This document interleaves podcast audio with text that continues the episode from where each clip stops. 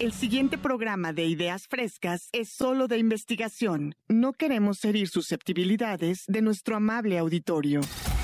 A partir de este momento nuestros micrófonos se abren para darle espacio a las nuevas voces de la radio. La de los alumnos del Centro de Capacitación MBS. Síguenos en Facebook y Twitter. Centro MBS. Esto es Ideas Frescas. Comenzamos.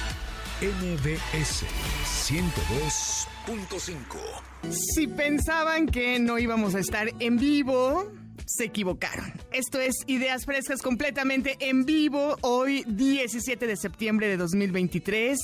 Este es el programa de las nuevas voces de la radio, las voces de los alumnos y las alumnas del Centro de Capacitación MBS.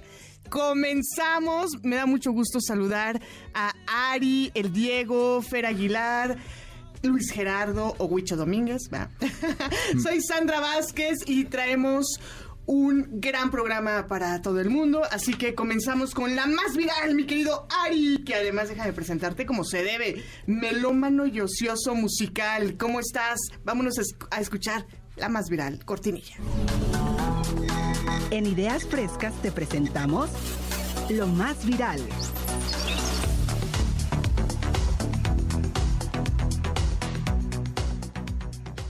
Relativa estabilidad política que parecía haberse logrado en el África subsahariana tras la etapa que siguió al proceso de independencias coloniales está retrocediendo a aquel pasado de intentos revolucionarios impulsados por la entonces Unión Soviética y la tendencia de los golpes de Estado que imposibilitaban la implantación de la democracia y constituciones que garantizaban la libertad y la normalidad en el funcionamiento de los gobiernos y sus relevos.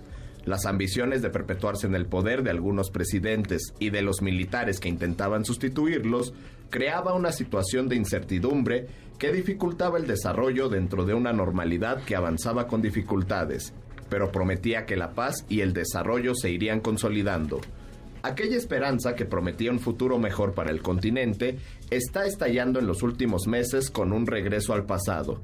Un golpe de Estado a los pocos días de las elecciones en la República de Guinea hace de esto poco más de un año, inició un estallido social que en las últimas semanas ha derrocado a los gobiernos de cuatro países, primero Mali, luego Burkina Faso, Níger y hace poco el de Gabón, cuyo presidente reelegido, Ali Bongo, apenas llegó a ser investido tras unas elecciones que resultan bastante elocuentes que no habían sido claras. Este último golpe reúne muchos de los motivos que los militares golpistas alegaron para ejecutarlos. Ali Bongo era el hijo del anterior presidente que se había perpetuado en el cargo hasta su muerte. Y la corrupción también estaba resultando hereditaria. Gabón es un pequeño país, rico, gracias a los yacimientos de petróleo con que cuenta. La corrupción y la resistencia a abandonar el poder van unidas en muchos países. Quizás la muestra más elocuente es la Guinea Ecuatorial, la pequeña excolonia española, más que rica, gracias al petróleo explotado por empresas norteamericanas que facilitan que los gigantescos beneficios propicien el enriquecimiento del presidente Teodoro Obiang Gema y su numerosa familia con cuyos miembros comparte un poder absoluto y cruel, mientras el resto de los habitantes continúan viviendo en la miseria. Obiang y su régimen sintetiza todos los problemas que explican la inestabilidad que se ha venido creando, la resistencia a dejar el cargo, valiéndose de subterfugios con elecciones periódicas que gana siempre con más del 100% de los votos. Otro factor que está propiciando la desestabilización de varios países es la intervención de China y Rusia, entre otras naciones, que han descubierto las ventajas de desarrollar su influencia en un continente tan vulnerado y rico, a la vez de necesitado. China se adelantó ofreciendo créditos a varios gobiernos para afrontar sus problemas económicos y sus miembros apenas demoraron meses para derrocharlos y quedárselos, incrementando así la deuda que ahora hipoteca sus materias primas y aumenta la pobreza de los habitantes. Rusia que descubrió el filón un poco más tarde, optó por apoyar a los presidentes proporcionándoles ayuda militar. El ejemplo más elocuente es el de la República Centroafricana. Algunas estimaciones aseguran que son entre 10 y 12 gobiernos los que dependen de esta ayuda, que lo mismo contribuyen a impedir un golpe de Estado como a propiciarlo. En Sudán, los enfrentamientos callejeros tanto en Jartum, la capital, como en otras grandes ciudades, arrojan ya un saldo de 500.000 muertos. África está en llamas con la acumulación de conflictos armados activos y potenciales, pero también sufre las consecuencias de una sequía grave en muchas regiones y la incapacidad por falta de medios para luchar contra el hambre y enfrentar las necesidades sanitarias que las epidemias requieren. Mientras tanto, Occidente, empezando por Estados Unidos, permanece despreocupado ante la situación de un continente que mantiene una riqueza en materias primas fundamental pensando en el futuro. Francia, que era la antigua potencia colonizadora que mantenía mayor respaldo a sus excolonias, ha perdido la influencia e incluso ha tenido que retirar las fuerzas que mantenía en países del Sahel, la zona más explosiva bajo la fuerza del extremismo religioso radical.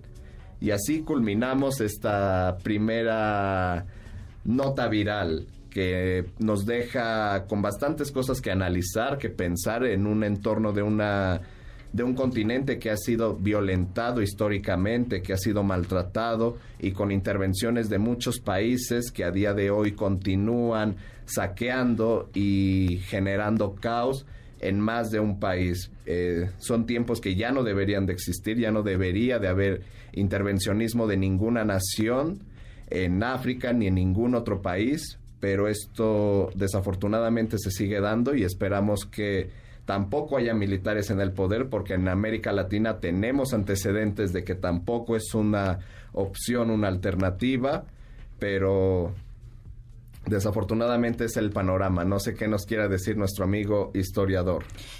Que ahorita nos cuentas tu punto de vista, mi querido Luigi bienvenido a Ideas Frescas, por Muchas cierto. Gracias, buenos días, buenos días a todos los que nos escuchan. Así es, vamos rápidamente a hacer una pausa. Estás escuchando Ideas Frescas con las nuevas voces de la radio. Hoy le toca a los alumnos y a las alumnas del curso en certificación profesional que ya están a punto de egresar como locutores y locutoras profesionales. Hacemos una breve pausa, volvemos.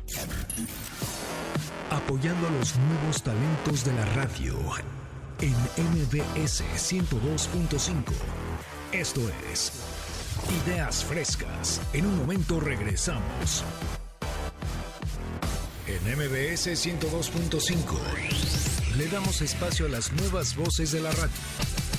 Continuamos en Ideas Frescas. ¡Échale, mi Dieguito! ¡Arriba México! ¿Cómo no? Mi querido Diego, narrador de fútbol, locutor y amigo de todos, bienvenido a Ideas Frescas. ¿Cómo estás? Buen día. Hola, hola, ¿qué tal? Buenos y lluviosos días, ¿eh? Muy lluviosos. Hasta eso lo bueno que la lluvia nos respetó tanto el grito como el desfile militar, ¿no? Ya ahorita ya se está dejando caer. Exacto. Como gorda en tobogán, pero... Bueno, pues, esa expresión es un poco, digo, ¿qué tienen que ver las personas gordas con, con, nuestra... El, el tobogán sí, ¿no? Eso sí, a ver.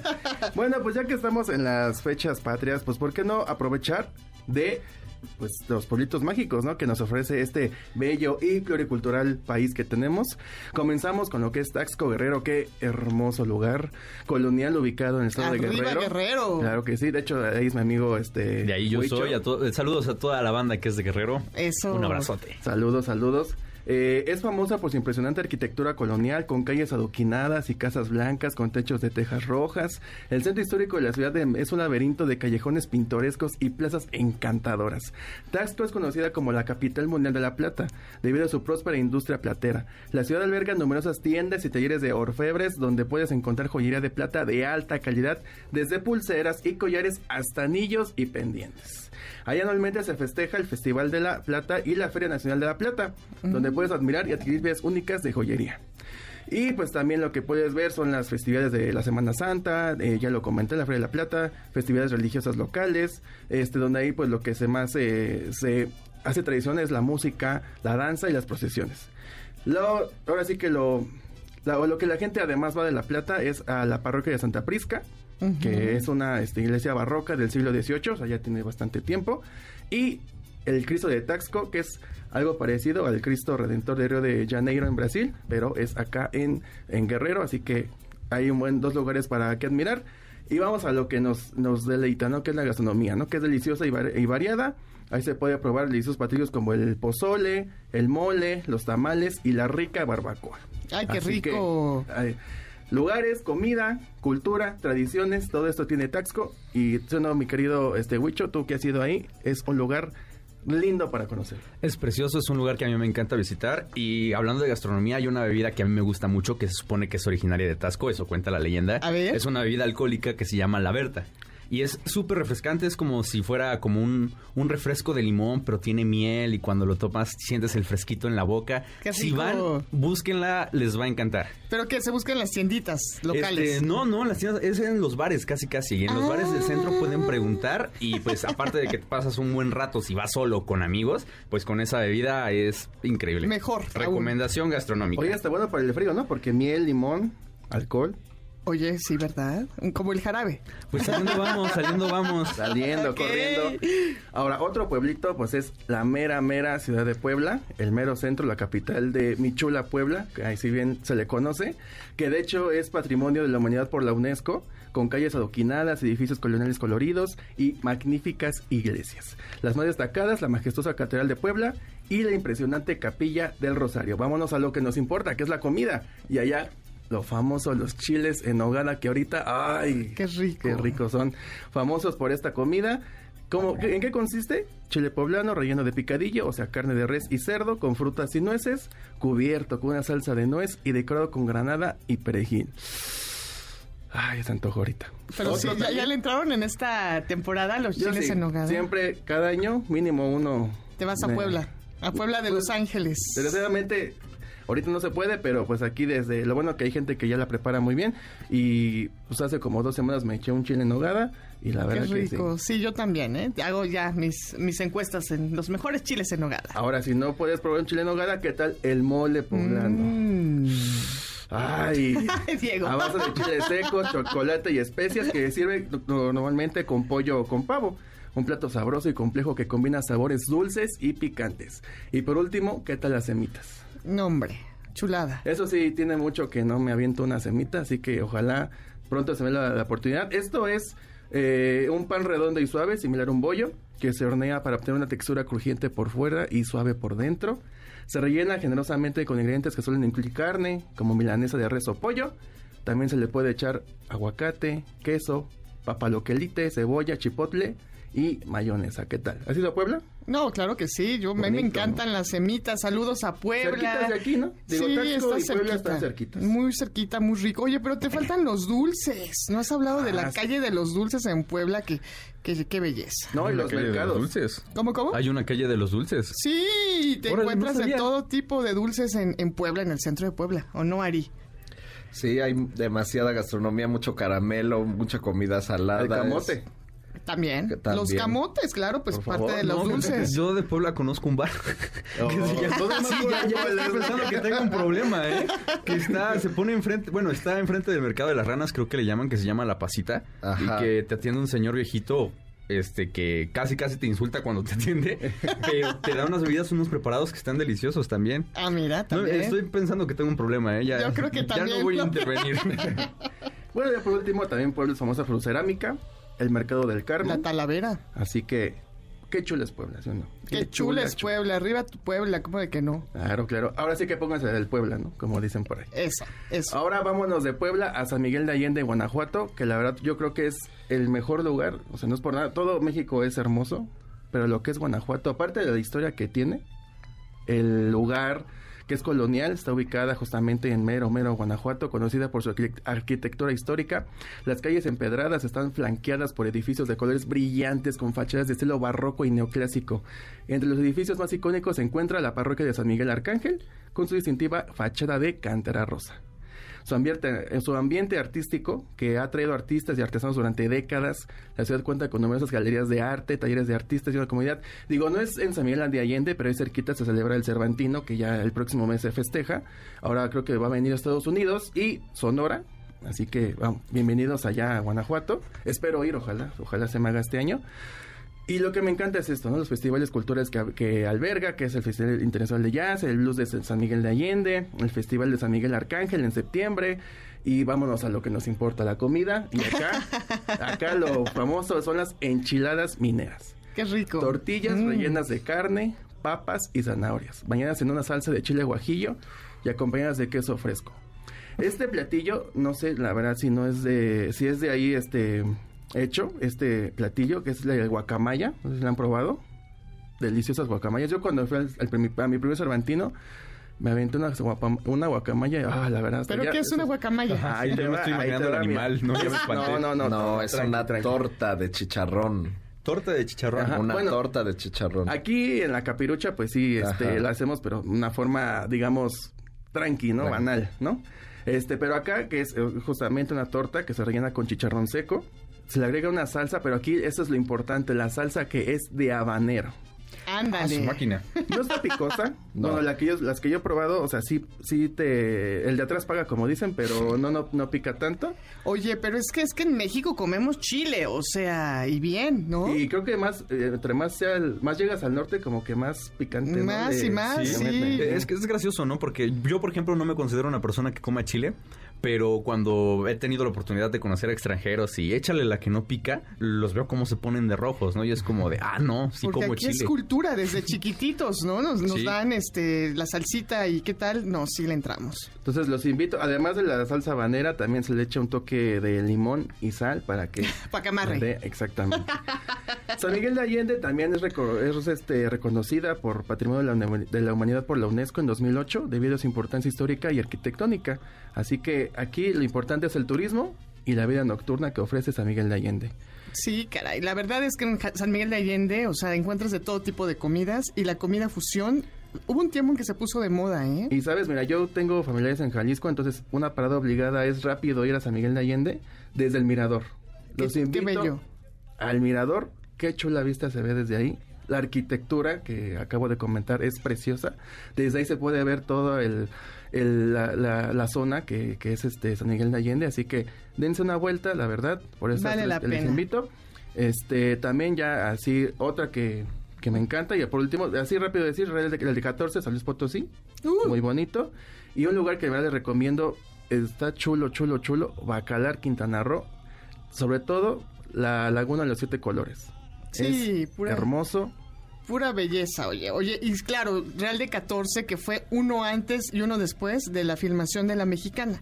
Justo cuando se filma ahí La Mexicana con Brad Pitt y Julia Roberts, cambia totalmente. Y quienes fuimos antes de esa película, o sea, llegabas en tren, era todo muy austero, ya después ya empezó, pues, lo que conocemos hoy en día de Real de 14. Pero vayan a Real de 14 y métanse al desierto también. Al tren. Al tren, claro, hay que ir.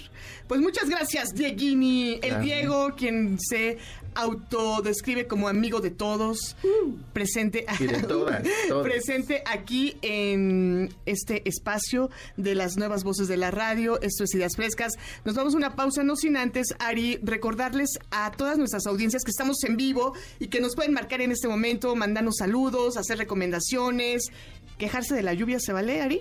Todo se vale a- en los siguientes números: 55 51 66 1025 y 800 202 1025. Que por cierto, saludo a Alex, a Adán, a Miguel, quienes vienen de Están observadores. Ahí están apoyándonos. Eh, por supuesto, si quieren también saludar a los alumnos que vienen de visita y que les va a tocar muy pronto estar aquí al aire. Hoy- Hoy están haciendo el scouting. Pues ellos les van a contestar. Oye, ahora sí, puro caballero, ¿eh? Como DVD. Ah, caray. Sí. ¿Qué pasó? ¿Qué pasó? Ah. dama y varios, y varios caballeros. Y varios caballeros. Vámonos a una pausa. Ya, Diego. Volvemos. Apoyando a los nuevos talentos de la radio en MBS 102.5. Esto es Ideas Frescas. En un momento regresamos. En MBS 102.5 le damos espacio a las nuevas voces de la radio. Continuamos en Ideas Frescas. Uy, continuamos en vivo a través de el 102.5 FM, esto es MBS y estás escuchando a las nuevas voces de la radio.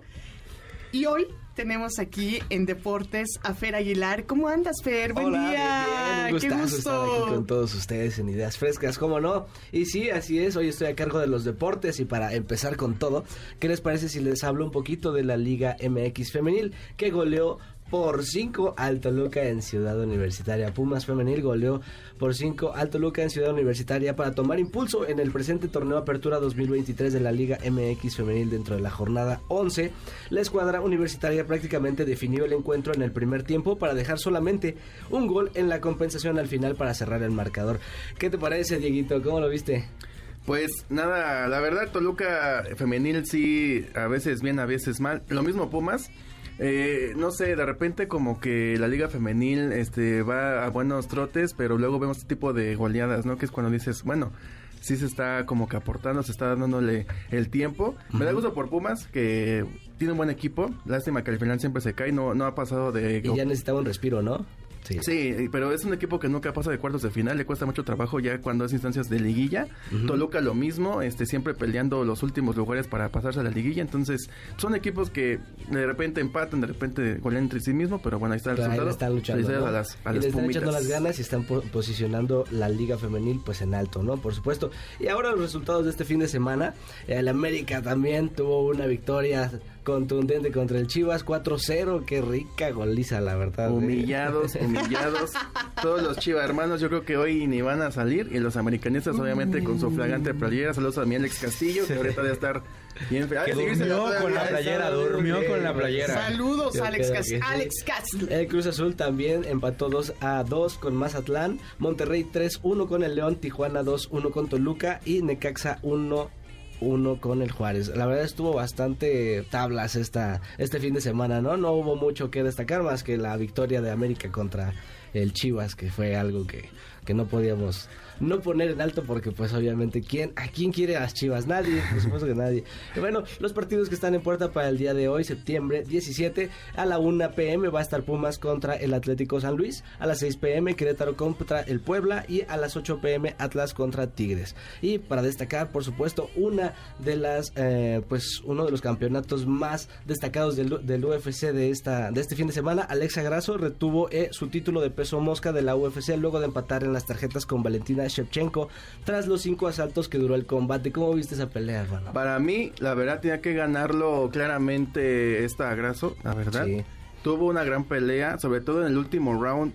Le dio con todo a, a la- a su este contrincante. Sí. No sé qué vio, este, bueno, dos jueces, este, una le dio a, a Grasso, otra a la contrincante y luego uno fue empate. No sé qué vieron los otros dos, pero para mí claramente se vio. Digo, lo bueno que cuando es un empate en la UFC, pues se le da a la que es la, la que quedó anteriormente campeón. Así que qué bueno por Alexa Grasso. Y fíjate lo que son las cosas, ¿no? La UFC ahorita pegó más en Las Vegas, que por eso el Canelo, nos vamos hasta el 30 de septiembre con él. Sí, Lo mandaron a otra fecha. a otra fecha. Se Para darle acabó. lugar, Ah, Se está. Sí, acabando sí. poco a poco la era Canelo, yo creo. Pues sí, sí, sí, ni modo. Y bueno, pues es una mexicana la que se convierte en la primera peleadora de su país en validar su corona con éxito. ¿Y qué creen? Para destacar un poquito estos récords que ha tenido en las artes marciales, eh, lleva 20 peleas, de las cuales eh, 16 han sido victorias y 3 derrotas. 4 victorias por knockout, 2 por sumisión y 3 por decisión unánima. Eh, las 3 derrotas han sido una por sumisión y otra por do- otras dos por decisión y una solamente con empate. Entonces imagínense, se está,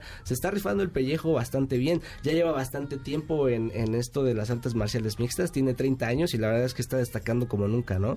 Sí, y no, y deja eso. Jalisco, como siempre, le dando la cara por México. Por o sea, supuesto. automovilismo, el box, UFC. En donde caiga, siempre Jalisco está eh, poniendo a México en alto. Y pues que le vaya muy bien. De hecho, ayer, eh, sí, ayer fue la noche mexicana allá en Las Vegas con Ajá. cinco peleas. Este, todas fueron ganadas por México, que bien me da mucho gusto. Así que viva México, campeones. ¡Viva México, campeones! Así es. Y bueno, ya para, eh, eh, para destacar un poquito lo que se maneja eh, de cantidades, la máquina desembolsó más de 20 millones de euros en 7 jugadores, mientras las Águilas invirtieron más de 19 en solo 3 refuerzos. Esto con acciones desesperadas para ya posicionarse de alguna forma, ¿no? Eh, y todo de salir, Cruz Azul y América fueron los equipos de la Liga MX que más gastaron en el mercado de verano. La máquina invirtió 21.82 millones de euros en 7 jugadores para reforzar su plantilla de cara a la apertura 2023. 2023, mientras que América desembolsó 19.42 millones de euros solo en tres futbolistas. ¿Qué opinas, Dito? Pues mira, con la máquina siempre es lo mismo, traen jugadores de no sé dónde y a la jornada 15 que ya se acoplan a la Ciudad de México, es yo creo que es puro negocio ahí con la máquina. En cambio, con la América, pues ya se vio ahorita el funcionamiento. De hecho, hace poco la última contratación fue Igor Lichnowsky, que estaba en Tigres y va a jugar con el América. Entonces, pues se ve la diferencia, ¿no? De un equipo y otro. Que uno ve puro negocio. Y el otro, pues sí, como que ve funcionamiento o tratar de ser campeón de la. ¿Crees que sean liga. medidas desesperadas? De parte de Cruz Azul, Por eh, supuesto. No, porque el Tuca, que estaba antes como técnico, ya lo, ya lo quitaron. Este, él pues pidió a sus jugadores y lo mandaron a la goma. Y de parte de, del, del- en contraparte con el América, que va a chirrival a morir de nosotros, este, pues eh, ellos lo que ven más es como si un plan les cuesta trabajo al final como siempre en las liguillas, pero pues como que siento que sí antes planean, hacen, un- hacen plan bien, exactamente. Perfecto, y pues así, así están los deportes aquí en MBS Noticias, Ideas Frescas. Yo soy Fer Aguilar. Muchísimas gracias, Sandra. ¿Qué te parecieron las, las noticias de los deportes este Me, día? me parecieron muy buenas, mi querido Fer. Oye, ¿te las tomaste frías o qué ondas? Oh, pero yo Desde arre. que, híjole, sí. Desde el arre, todo este año se me juntaron, la verdad. eh, estuvieron fuertes, pero ya me estoy recuperando. Estoy Pero ¿qué tal mi Peso. Pluma, eh? Sí, peso pluma estuvo bueno. Ay. Sí, ah, mira, muy que bien. contar. Ok, pues vámonos a la siguiente sección y en este mm, caso es gracias, ¿eh? Gracias. Perdón, te Por seguimos supuesto. en el espacio digital. Ay, me pueden seguir ahora sí como arroba fer-nando ARL en Instagram. Ahí estoy para todos ustedes totalmente en vivo. Y tú, mi querido Diego, como arroba el Diego 05 en X y en Instagram. ahí te vamos a seguir el Diego 05. Por favor, Y a ti. Ari, ¿dónde te seguimos? Instagram Ari Perón L. Instagram, perfecto. Oye, ¿y dónde no- nos están viendo en la cámara web? ¿Dónde nos pueden ver? Mándenle saludos. Besitos. Besos, sí, sí, sí. ¿En dónde estamos, mi querido Ari? En Facebook aparecemos como Ideas Frescas 102.5, Instagram Ideas Frescas MBS y Twitter arroba centro MBS, el hashtag oficial Ideas Frescas. Eso es todo. Y ahora sí, vámonos directito con mi querido Huicho Domínguez o Luis Gerardo. Ya es tu nombre verdadero, ¿verdad? Ya, ya, esa. Pues uno es Batman y la otra es Bruce Wayne, ¿no? Entonces. Oye, tú eres historiador, eres locutor en progreso. Cuéntanos qué nos traes para hoy. Bueno, hoy estamos. Yo siempre vengo muy contento porque me alegra mucho el cine mexicano. Y Eso. pues el pasado sábado 9 de septiembre se festejó la 65 ava edición de Los Arieles. Esta premiación a lo mejor del cine mexicano organizado por la Academia Mexicana de Artes y Ciencias Cinematográficas, la MAC AMACC, pues fue bastante interesante porque por un lado ya no se festejó en la Ciudad de México, se festejó en Guadalajara, Jalisco, en el Teatro de Gollado. Esto bajo los recientes problemas que ha tenido la industria cinematográfica con la actual administración, pero por otro lado porque se están guiando bajo el discurso de si vamos a descentralizar el cine, también tenemos que descentralizar los premios. Sabemos que en México la producción está centralizada, la exhibición está descentralizada, entonces decidieron organizarlo fuera de la ciudad, lo que se me hace una idea magnífica y se supone, y ojalá así sea, que cada año va a cambiar de estado la sede. Entonces, creo que es increíble. Y por otro lado, esta edición es la que más ha tenido mujeres nominadas a los Arieles. Eh. Entonces, en una industria que suele ser machista como muchísimas otras, y ojo, no significa que no haya mujeres directoras desde hace mucho tiempo, ¿no? A principios de siglo teníamos a Mimi Derba, a Matilde Landeta, a Carmen Toscano. Pues bueno, sí significa que se están abriendo oportunidades que antes no se tenían. Y eso se ve también en la forma en que están contando historias y en las historias que nos están dando. Pero bueno, ¿cuál fue el gran galardonado de la noche? Con ocho Arieles a mejor director, mejor actor, mejor fotografía, sonido, edición, vestuario, arte, efectos visuales. Bardo, falsa crónica de unas cuantas verdades, del director Alejandro González Iñárritu. Para quien no le suene ese nombre, que yo esperaría que todos lo hayamos escuchado alguna vez en la vida, él hizo El Renacido, la película que le dio por fin ese Oscar a Leonardo DiCaprio, aparte de obtener otros dos Oscars a Mejor Director y Mejor Foto. Y también dirigió Birdman, que es un señor peliculón, protagonizada por el mejor Batman de la historia, y no lo pongo a debate, Michael Keaton, que se De llevó acuerdo. cuatro Oscars. Yo, yo, yo, yo sumo, sumo, Sí, sí, suscribo. sí, es que hay una pelea de generación de quién es el mejor Batman. Sí, es no. Michael Keaton, la verdad. un- lo siento, yo soy de la generación más joven que debería estar con Christopher Nolan. No, yo estoy con Michael Keaton. Se llevó Haces cuatro ¿eh? Óscares esta película, Birdman, a mejor película, mejor dirección, mejor guion, mejor fotografía. Y también fue director de este señor peliculón, peliculón mexicano, Amores Perros. Pero bueno, ¿de qué trata Bardo? Bardo sigue la vida del documentalista Silverio Guerra, quien después de tener éxito en el extranjero, regresa a su país de origen, a México. Aquí desarrolla una crisis existencial sobre lo que significa ser mexicano y los problemas que esto conlleva. La verdad, a título personal, esta película no me gusta mucho y ojo, no es por cómo está construida. Bastaría con ver el... Hay un plano secuencia donde Silverio entra a una televisora para darse cuenta del talento y la puesta en escena que tiene este director. Realmente mi problema con la película tiene, va- tiene que ver más por cómo se construye la crítica a lo mexicano, que retoma muchos postulados de las escuelas mexicanas de mediados de siglo y que políticamente no comparto. Pero, ¿ustedes qué opinan? Si quieren tener una opinión, no hay película buena o mala, hay películas que nos gustan y no nos gustan, vean la película. Esta la pueden encontrar en la plataforma de streaming de la N Roja. Y bueno, hablemos de la segunda gran premiada de la noche, no porque se llevara varios premios, sino porque obtuvo la nominación, mejor dicho, ganó el Ariel a mejor película. El norte sobre el vacío de la directora Alejandra Márquez Abella. Ella tal vez ya la han escuchado porque ha dirigido películas como Niñas Bien, que sigue la vida de Sofía, una mujer de clase alta venida menos por la crisis de 1982, y que trata de aparentar su situación ante la sociedad. O también su próxima película, que ya va a salir y que a mí, al menos a mí me ha salido mucho, muchos trailers en YouTube, eh, que se llama A un millón de millas, que trata sobre la vida del astronauta mexicano José Hernández Moreno, del michoacano que iba a Estados Unidos, tenía el sueño de ser astronauta y lo logró. Eso. Pero bueno, ¿de qué va el norte sobre el vacío? Va sobre la vida de don Reinaldo, un hombre de rancho que al ser amenazado por el crimen organizado pone en juego su vida para defenderse. Esta película está inspirada en hechos reales y trata básicamente de la vida de Alejo Garza Tames, el conocido como el verdugo del narco, que en 2010 falleció combatiendo contra el crimen organizado para proteger su propiedad. Entonces, esto solo sirve de inspiración porque la verdad la película, en vez eh, de, de tener un tono violento, que sí lo tiene, pero un tono como de acción o agresividad, va más sobre la crítica a lo masculino, que es la, crítica de la masculinidad y la- al menos la reflexión que me deja es si vale la pena perder la vida para mostrar tu hombría. Claro, y Es- de elegir las batallas, ¿no? Sí, sí, sí, claro. Y los contrincantes. Y los contrincantes. Y, y es, pone en crítica muchos aspectos sociales sobre la familia, lo que significa ser hombre, lo que significa ser, ¿no? Entonces, es una película lenta, pero que vale mucho la pena verlo. Este, realmente la tensión o se rompe la tensión y empiezas a tener ahí un señor viaje espectacular a partir del segundo tercio, que se desata el conflicto. Y pues bueno, si quieren ver esta película, que la recomiendo, es la pueden ver en la plataforma azul del famoso empresario Jeff Bezos. Bueno, y la segunda película en llevarse más premios Arieles es una película de terror que se llevó cuatro Arieles a mejor guion original, ópera prima, que esto es importantísimo, es una ópera prima. La ópera prima es la primera película que uno como director realiza, eh, maquillaje y efectos especiales. Y esta es una película de Michelle Garza Cervera. Y dicen, ¿terror en México? Sí, o sea, no es Vacaciones del Terror, que también véanla. Que es una claro, película muy que quede interesante. claro. Que quede claro, ¿no? Pero es una película de terror que ocupa mucho el horror corporal, el, el horror corporal como provocación.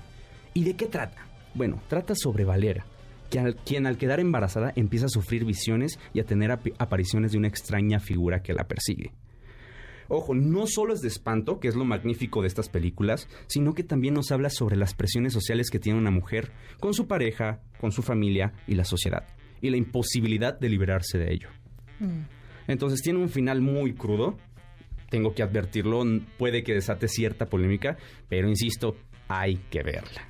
Esta Exacto. también la pueden encontrar en la plataforma azul del empresario Jeff Bezos.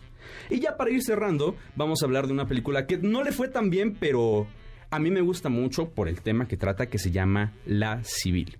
Esta recibió el, el Ariel a Mejor Actuación Femenina. Y caso curioso, está también dirigida por una directora, eh, Teodora, Teodora Mihai, que es rumana. Entonces, digamos que tiene una vista exterior de lo que significa la historia que les voy a contar. También está basada en hechos reales y trata sobre la vida de Miriam Rodríguez Martínez. ¿Quién fue Miriam Rodríguez Martínez? Una madre cuya hija fue secuestrada y asesinada a pesar de pagar el rescate, que ante la falta de apoyo de las autoridades se convirtió en una detective profesional. Buscó, persiguió, encontró y amenazó a los secuestradores de su hija. Iba armada, con varias identificaciones falsas, con disfraces, y lo que hacía era que se relacionaba con las familias de los delincuentes y así daba con ellos. Y sí, logró encerrar la mayoría. El problema fue que esta heroína fue asesinada un 10 de mayo en su casa. Uy, la civil. La civil. Oye, ¿no dijiste el nombre de la de terror? Ah, Huesera. Huesera. Huesera, sí. peliculón. Yo tuve la fortuna de verla en Cinépolis. Por ahí hubo este un problema porque decían que habían afectado el tráiler y que no estaban poniendo bien la película. Mm, Realmente no sé, pero pero pues bastante buena la película. Sí, y también que- La Civil la recomiendo muchísimo. Que además aquí siempre invitamos a nuestras audiencias a ir a esta cadena de cines. Sí, o sea, siempre hay que ir a ver películas a donde sea, por donde sea, streaming. Si se puede en pantalla grande, mejor. La verdad es que la experiencia cambia. Pero si no te gusta ir porque no te gusta convivir con gente, también lo puedes ver desde la televisión. Exacto. Entonces, a ver, los títulos que acabas de mencionar: Bardo, El Norte sobre el Vacío, Huesera y La Civil. Así es, esta última la pueden encontrar en la plataforma de la estrella con un más. Este, ya, ya lo dijiste. Ya, ya. Lo dije en español, lo- o sea, está en inglés, pero Perfecto. Muy bien. Oye, pues está buenísimo. O sea, hay que ver estas pelis, la verdad.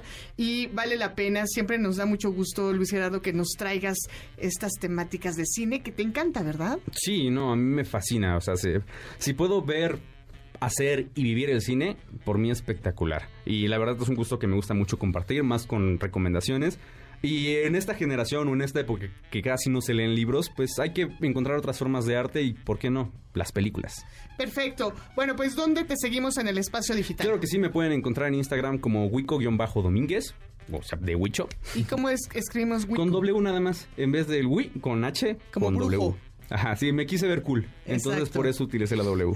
Wico. Wico-Domínguez y también me pueden encontrar así en Twitter. Perfecto. Pues ahí están las nuevas voces de la radio. Estamos en vivo este este día que pareciera que no, ¿verdad? Pero sí, 17 de septiembre de 2023. Mi querido Diego, ¿dónde nos pueden ver las audiencias? Por favor. Sus caritas sonrientes. bellos rostros, por favor, véanlos a través de www.mbsnoticias.com. Ahí está mi querido Huicho, mi querido Fer, Ari, un servidor y mi. Muchísimas gracias. Vamos a una pausa. Volvemos. apoyando a los nuevos talentos de la radio en MBS 102.5. Esto es Ideas Frescas. En un momento regresamos. En MBS 102.5 le damos espacio a las nuevas voces de la radio. Continuamos en Ideas Frescas. Bienvenidos a Agenda MBS. Continuamos en Ideas Frescas con las nuevas voces de la radio, las voces de los alumnos y las alumnas de, en esta ocasión, hoy venimos de el curso en certificación profesional, ¿no? Para locución profesional. Habrá que decirlo. ¿Qué días vas al centro de capacitación, Ari? Los días lunes de 5 a 9 de la noche. Ya estamos cerca del final en Del esta final. certificación. ¿A Los- dónde? la generación 16. Exacto. Oye, ¿y, y quiénes te dan clases? Digo, de una vez. Mándale saludos a tu profe. Le mandamos saludos al profe que nunca nos oye, que dice que sí, Sí nos pero oye. pensamos que sí nos escucha Enrique Neri. En sus y sueños obviamente, creo que sí, ¿no? Yo creo que nos escucha cuando sale el podcast, porque esto lo pueden encontrar en podcast, en Ideas Frescas, en Sí, Spotify. exacto. Entonces yo creo que se espera hasta el miércoles, porque pues ¿quién se levanta un domingo en la mañana cuando tiene la oportunidad después de de dormir un poquito más? De 20 pozoles y... Y 80 cuatro tostadas, pambazos. cuatro sí. pambazos. Y por supuesto, nuestro estandarte Ah. la docencia. Sandra Vázquez. Gracias, Ari, Dos querido. maravillosos docentes. Eh, Bueno, pues saludos al buen Enrique y vámonos entonces a la cortinilla y a nuestra siguiente sección. Hola, hola, ¿cómo están? Sandra, compañeros, ¿cómo están el día de hoy? En este domingazo, digo, lluvioso. Hoy sí vienes muy mojado, Ari Vengo André. temblando de frío entre la moto, el aire, el, el agua. Vienes como espagueti. vengo como espagueti. Bienvenido, bueno, Ali. Pues hoy les quiero hablar acerca de este dónde ir muy cerca de aquí en el Estado de México, pero de este lado de la zona de los volcanes, que es un lugar bastante interesante. Y bueno, como primer lugar tenemos el lago de Chalco, directamente de, aquí de la Ciudad de México hacia Chalco, Estado de México. Pasamos por esta carretera, la Chalco Tláhuac, que es un lugar, digamos, no turístico, pero que el escenario está bastante interesante porque mientras recorres esta carretera Chalco-Tláhuac, de ambos lados se ve, se ve la laguna, lo que antes era una laguna, era más extensa, ahora ya este, queda muy poco porque se fue este, desertificando para poder este, hacer sembradíos, pero se ve interesante tener agua de ambos lados y atravesarla sobre la carretera Chalco-Tláhuac. Y bueno, pues llegando a este, a este lugar, a este bello municipio llamado Chalco, pues encontramos la parroquia de Santiago Apóstol. No sé si alguno de ustedes ha ido, ha tenido la oportunidad de ir, ¿no? Pues vayan, porque sí vale sí. bastante la pena. ¿Tú ¿Ah, sí, sí? Sí, bueno, yo narro este para los siervos de Chalco. Ah, Entonces mira. yo me voy cada 15 días allá y justamente tomo esta carretera, la Tláhuac Chalco, y se ve como está a los lados el, este lago que comentas y justo en medio la carretera. La se ve bonito, me encanta, está, está precioso. Y lo que me encanta de Chalco es justo el aire fresco. Exacto. sí se sí, siente sí, sí. la diferencia de aquí a allá. Digo, lo malo es que poco a poco se está urbanizando, entonces esperemos que tranquilas las calmas y Así no es. se tu- vaya tan fuerte. Tus pulmones lo agradecen. Sí. Pero bueno, pues llegando justo a Chalco encontramos la parroquia de Santiago Apóstol, que se encuentra en calle Riva Palacio, es, es en el municipio de Chalco y es el principal punto de encuentro de la ciudad. Fue construida en el siglo XVI y era un convento anteriormente, un convento franciscano. Y en este lugar se realizan todas las fiestas, que aquí cabe mencionar que la fiesta este, patronal dura una semana y se pone bastante, bastante buena. Este, y justo enfrente de, de esta catedral encontramos el mercado municipal, donde puedes encontrar, es más, puedes comer gratis, debo decir, porque entras y te empiezan a poner así los tacos que casi casi en la boca de, barbacoa, este, de cecina, que es sumamente rica, fresca, de carnitas, así es que está el lugar ideal para ir. Y bueno, pues más adelante, si seguimos recorriendo, encontramos obviamente el volcán Iztaccíhuatl, que este eh, es un lugar altamente sísmico, pero pues es la, la tercera más grande de todo el país. Se encuentra a 50 kilómetros desde aquí, desde la Ciudad de México hacia este punto. Eh, se puede subir al, al volcán Iztaccíhuatl. Es una excursión básicamente de un día y hay que ir también muy abrigados porque en la cima hace bastante, bastante frío y se, se ve bastante bonito de repente cuando la neblina te, te absorbe y no ves más allá de, de tu nariz. da un poco de miedo, pero está bastante interesante. Este, Sí, me imagino que da miedo. Sí, sí, sí. Pero bueno, siempre hay que subir. Hay guías, hay guías y sobre todo hay, hay personas que se dedican a esto, a, a llevarte y traerte de forma segura, porque también de repente se, llegan a perder si es que no tenemos como experiencia en todo esto. Y bueno, algo interesante es que en este camino hacia, hacia el Iztaccíhuatl, hacia el Popocatépetl, este, los sábados y domingos, eh, como se acostumbraba aquí hacia el Ajusco en Tlalpan, pues puedes encontrar a las señoras de la comunidad de San Pedro en Exapan, que normalmente están ahí en las mañanas, pues ya preparando las quesadillas y encuentras ¡Qué de todo. rico! Chicharrón prensado, flor de calabaza, de hongos, o sea, una chulada. La verdad es que todo lo que encuentras Se me ahí. hizo agua la boca. Hoy venimos de, este, con mucho gourmet, no mucho buffet. Y con hambre, y con hambre. Exacto. Así es que bueno, pues ahí a partir de las 9 de la mañana ya empiezan a encontrar a, a estas mujeres este, de las comunidades cercanas y muy muy rico. Y cerca de ahí de, del Iztaccíhuatl está el Paso de Cortés, a unos 25 kilómetros de esta carretera flanqueada por campos tupidos, bosques que separan allá al municipio de Ameca Meca y es uno de los puntos más asombrosos, bellos, significativos de esta región de la zona suroriente del Estado de México. Y bueno, el Paso de Cortés pues debe su nombre a que por aquí, en este puerto de montaña más alto, pues Hernán Cortés y sus tropas entraron al Valle de México durante la expedición de conquista y este discreto, hay un discreto, perdón, monumento que recuerda ese acontecimiento, de hecho, y fuera de él pues no hay más que una amplia explanada para estacionamiento, algunos cobertizos y pues este pues lo- las panorámicas que son impresionantes, impresionantes la verdad. Y también tenemos ahí obviamente muy cerca el Popo, que ahí sí no se puede subir, está prohibido, pero de repente vemos en TikTok que hay hay gente que se se atraviesa ahí Se para avienta, simplemente grabar, pero bueno, los escenarios que, que vemos ahí están increíbles, inclusive desde Chalco, si no quieres ir hasta, hasta estas zonas montañosas, desde Chalco se ve el Iztaccíhuatl, se ve el, el Popo, ¿no? Así es que está bastante, bastante interesante. Y ya por último, uno de los, de los lugares que más me, me gusta, este, pues son los santuarios en el municipio de Ameca Meca, en las cañadas que bajan justo de la Sierra Nevada por detrás de Ameca Meca, pues se encuentran varios centros ecoturísticos y todo el año pues ofrecen diferentes actividades recreativas, senderismo, cabalgatas en el bosque, ciclismo de montaña, este puedes encontrar inclusive conejo también. No sé, ¿a ustedes les gusta el conejo? ¿Lo han probado? Nunca he comido No, conejo, Nunca, ¿eh? pero me da Nunca. curiosidad. Está, está bastante rico, ¿eh? La verdad es que, bueno, yo tuve un conejo, me da un poco de remordimiento. Cuando era niño tenía una mascotita, pero la bastante ricos. No, no, no. Eh, Ese conejito lo regalaron por ahí, pero... Ah, Y ese día comiste conejo, ¿no? Siempre me da el, el, este, acá en el cocorito.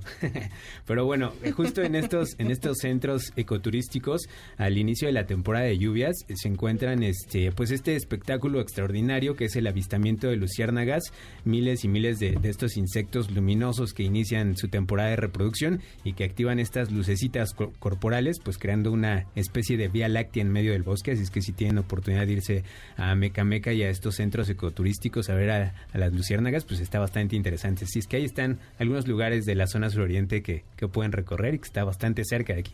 Oye, y principalmente es comida y bueno, pues obviamente mm, vistas increíbles. Sí, sí, sí, Pero así total. artesanías o dulces o bebidas, como decíamos hace un momento, Igual, ¿eso no? eh, eh, bueno, todo este, este recorrido desde Chalco hasta Meca Meca, la zona de los volcanes, justo, eh, por ejemplo, Chalco se, se, se hace, se hacen yogurts de forma natural todavía, los quesos son muy ricos, era, una, era un, este, un municipio que se dedicaba específicamente a la ganadería, inclusive hay muchos rastros, puedes encontrar carne muy, muy fresca, se ve un poco terrorífico porque están ahí colgadas prácticamente las reses completas, pero puedes encontrar de todo, dulces típicos, igual justo en el centro de Chalco, puedes encontrar de todo, la verdad es que siguen siendo pueblitos mágicos. Y de verdad que sí hay quesos muy famosos de Chalco, ¿no? Que Sí, son de Cremería sí, sí. Chalco. Cremería bueno, y que no es marca, ¿eh? que quede claro.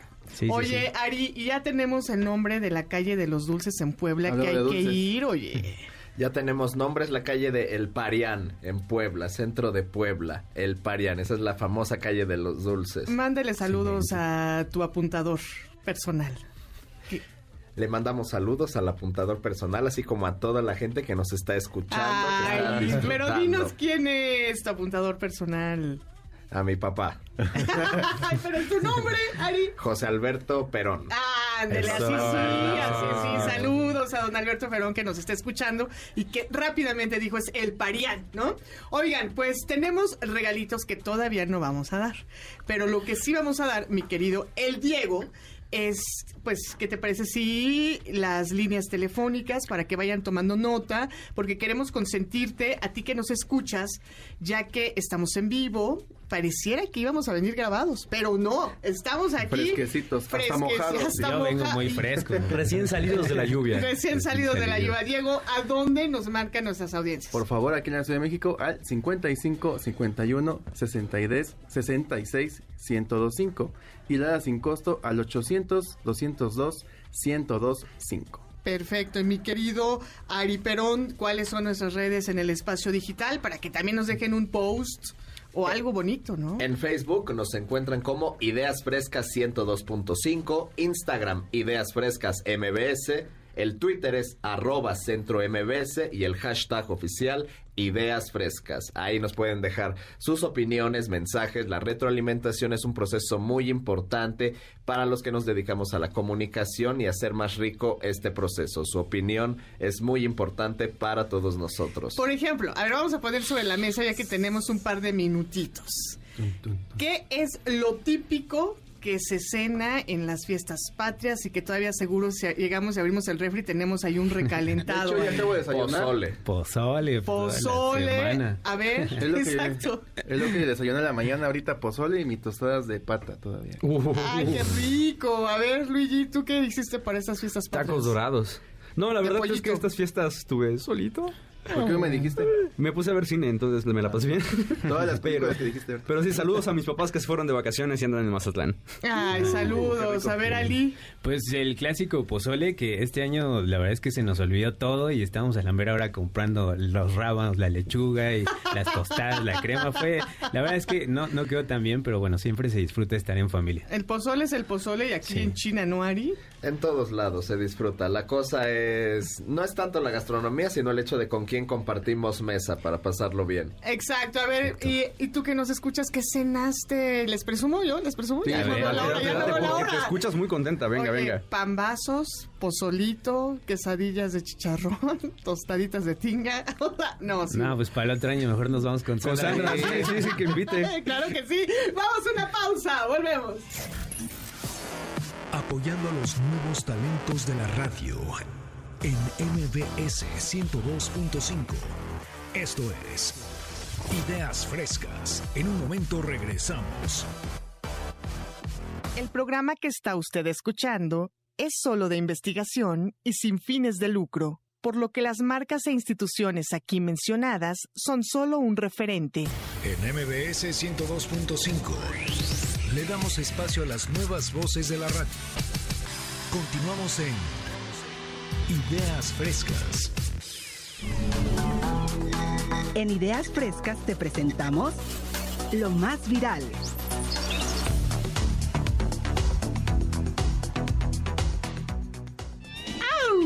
Ya se las debía, ya, se las debía. Es que producción tiene la culpa, nos ponen de fondo a Steve Vai y uno empieza pues a tener onda, ¿no, mi querido Ari? O sea, a agarrar la onda más bien.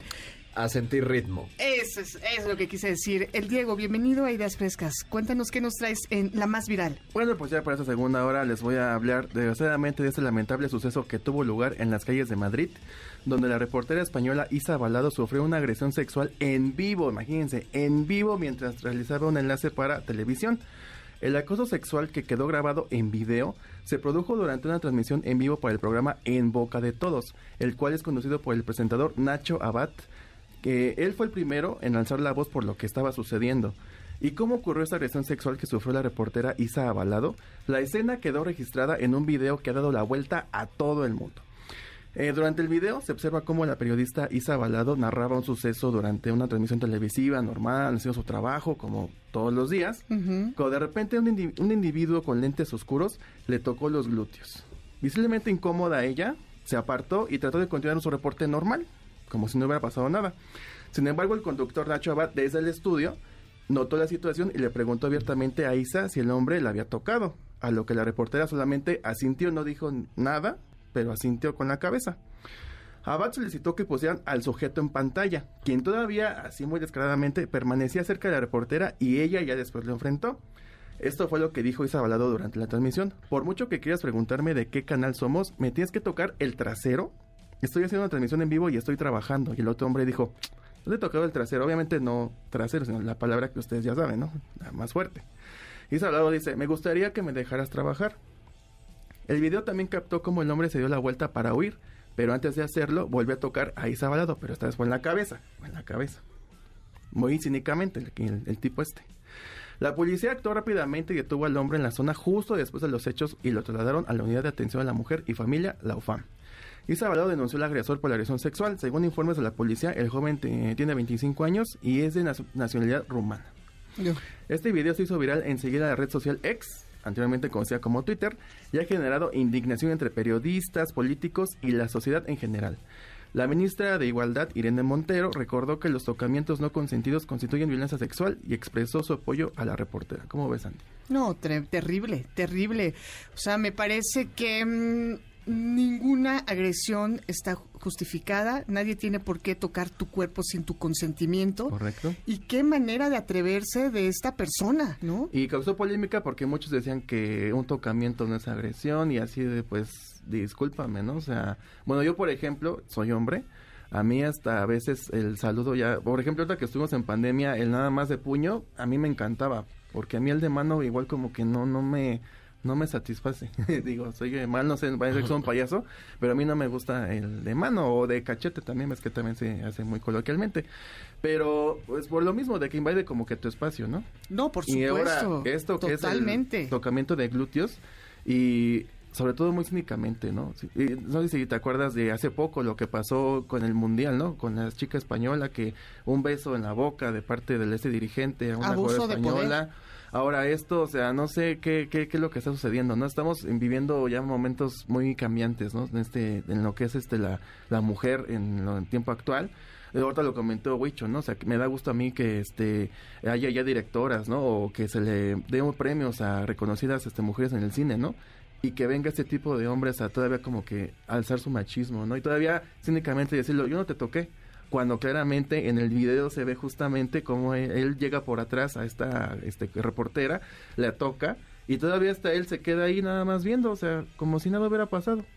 No, pero me da mucho gusto que justamente tratándose de un medio de comunicación se les haya dado el seguimiento, se haya visibilizado, porque ella bien lo dices, lo quiso pasar Por como alto. desapercibido, pero fue el mismo conductor quien dijo, vamos a enfrentar a este agresor, ese es el nombre correcto, y es la agresión finalmente fue una agresión violenta, una agresión eh, a la reportera y tuvo que tener las consecuencias que tuvo, que fue remitirlo a las autoridades. Sí, y fíjate que en el video todavía como que se vio un poco de miedo por parte de la chica, pero lo bueno que hubo un apoyo tanto de su compañero que bueno, estaba a distancia, pero igual de la gente que estaba ahí con ella, ¿no? Y después lo bueno que la policía actuó rápido y este tipo pues ya está en la cárcel y así pues tiene que actuar la policía y Muchas la gracias. sociedad también. Exacto, no tenemos que naturalizar nunca, la violencia no se tiene que naturalizar ni justificar, es un delito y como tal tiene que tener pues las sanciones correspondientes. Pues muchas gracias Diego por venir aquí a la más viral a traernos esta nota que sí efectivamente vimos todas y todos en las redes sociodigitales y también nos estamos dando cuenta, ¿no? Que se está señalando y ya nos está permitiendo. Pues vámonos inmediatamente a la siguiente sección con el Fer Aguilar, quien ya está por acá. Por supuesto. Muy bien, Fer, pues vamos a una pausa y volvemos después de él. Excelente. Apoyando a los nuevos talentos de la radio en MBS 102.5. Esto es Ideas Frescas. En un momento regresamos.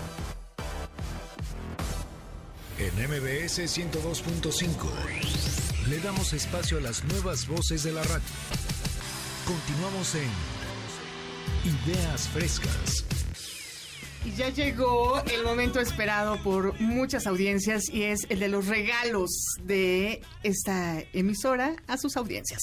Tenemos dos pases dobles para Tierra del Fuego, una obra inspirada en un hecho real, donde una mujer israelí, víctima de un atentado, busca perdonar al terrorista que le dejó una gran pérdida.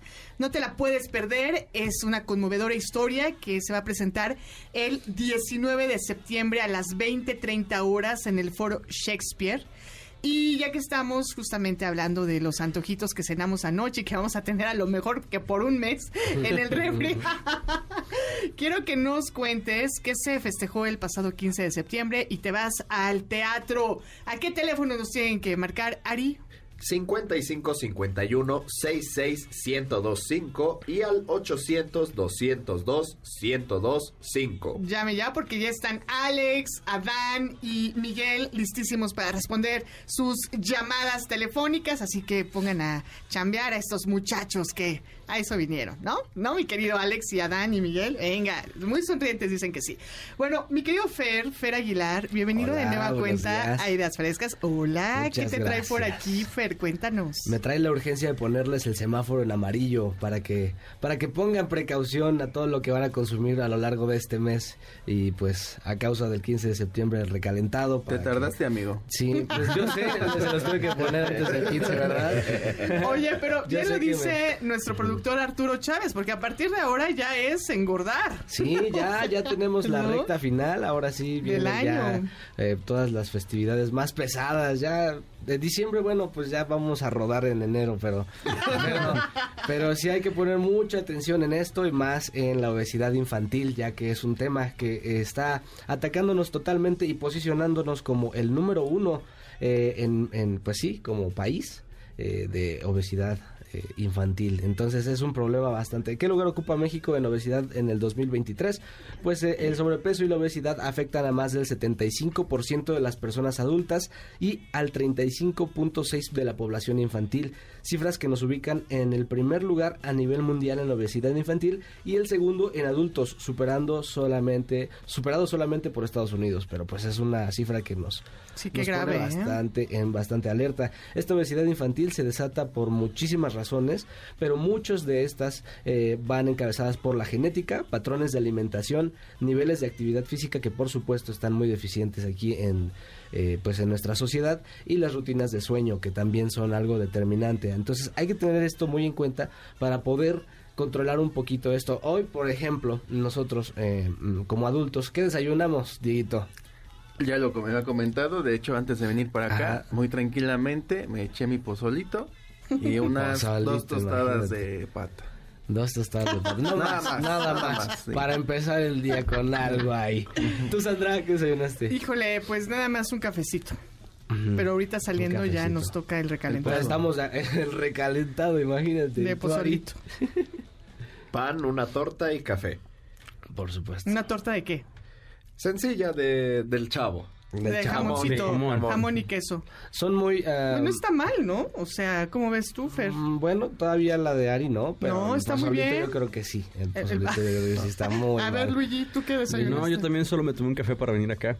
Sí, yo creo que ahí... Algo ligerón. no, ahí nos hubiéramos, hubiéramos aplicado la de Ari, una Ujú, tortita una del tortita, chavo. esa sí está buena, esa sí, está buena. Pero estamos de acuerdo que todos tenemos una muy mala alimentación desde tempranito. Lo único que consumimos son calorías, grasas saturadas. A ver, tú, Fer, ¿qué desayunaste? Yo no desayuné Lo mismo, nada. ¿no?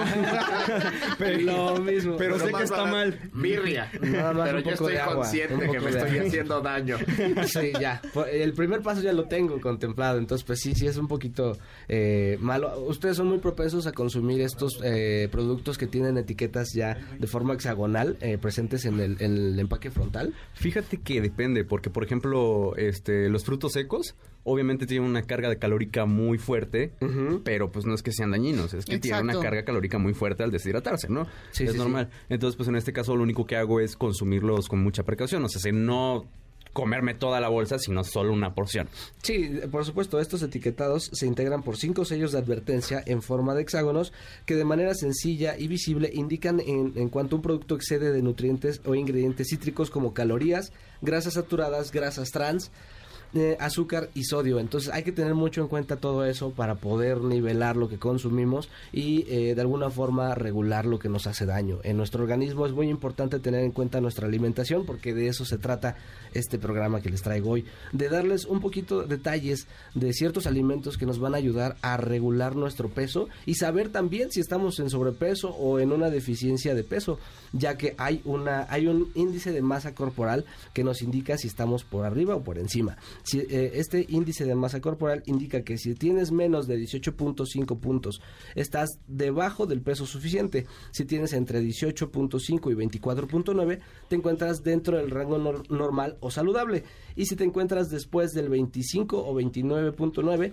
te encuentras de, eh, de- después del rango de sobrepeso y después de 30 ya te encuentras en un rango de obesidad en el que en el cual tienes que poner mucha atención. Y para esto hay muchísimas cosas que puedes tener en cuenta, como activarte. ¿Tú tienes alguna actividad, Guillo? ¿Tienes alguna ¿por ¿Qué me preguntaste a mí? Bueno, no, pues A ver, es- cuéntanos, es- Diego, no bueno le saques. Ajá, sí. Pues me encanta mucho caminar, eso sí.